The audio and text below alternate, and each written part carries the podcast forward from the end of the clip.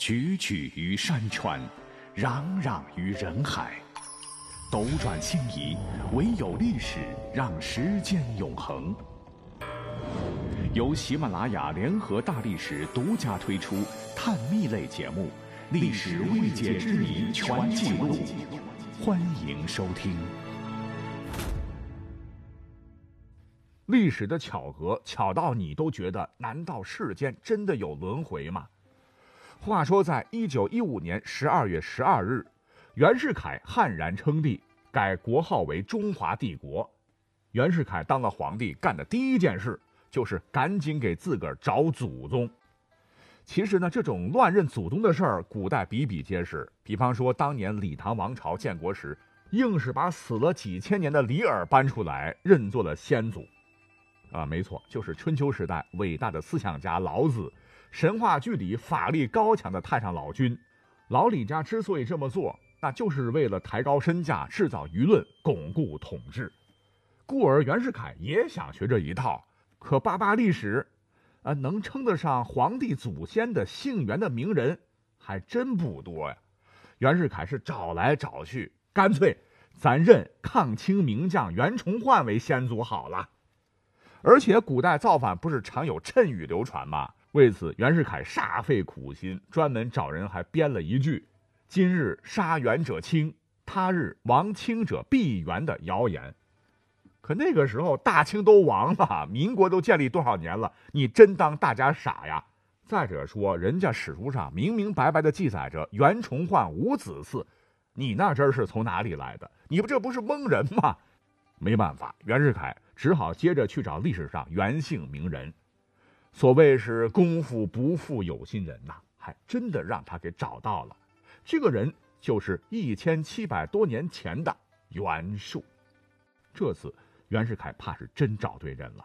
袁世凯和袁术都姓袁，就不必再说了。可是细扒，他们竟然还有很多令人不解的相似之处。史料载，袁术是汝南汝阳人。汝南汝阳是哪里呢？就是现在的河南周口。而袁世凯恰巧也是出生在河南周口，俩人是老乡。袁术出身名门，那可是四世三公之后。四世三公在当时的地位相当的高，可以说是贵族中的贵族。而袁世凯出身河南一个大家族，父亲是当地的地主豪绅，又是个县官。他的叔祖袁甲三官至漕运总督，曾参与镇压太平军和捻军。所以说，袁世凯也算是身世显赫。而在汉朝和三国时期，袁术乃是朝代交替期间的一股强大力量；而在清朝灭亡和民国建立之前，袁世凯也是一股左右时局的巨大割据力量。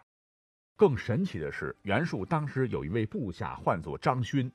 袁术称帝后，被封为大将军，对袁术唯命是从，为他立下汗马功劳。而袁世凯也有一位部下，也叫张勋，他多次镇压讨伐袁世凯的部队，为袁世凯马首是瞻。一九一七年，曾以调停府院之争为名，他亲率辫子军兵入北京，与康有为、拥溥仪短暂复辟。如果两个人同音也就罢了哈，问题是这两个人的名字竟然也是一模一样，一字不差。我们知道哈，袁世凯历史上因为孙中山领导的革命。后因孙中山让位，窃取了革命成果，获得了很大权力；也因为想要称帝，同孙中山关系决裂。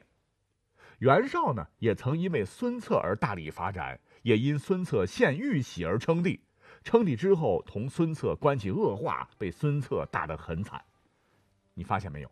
这两个人的命运呢，都和一个姓孙的人密切相关。再比较。袁术的众家王朝和袁世凯的中华帝国都很短命，袁术称帝勉强挨了两年，袁世凯的中华帝国更短，只有八十三天。最后两人都因称帝而被举国讨伐，郁郁而终。难道这就是冥冥之中的天意吗？袁世凯认这个下场悲惨的先人当祖先，才导致自己很快步了他的后尘。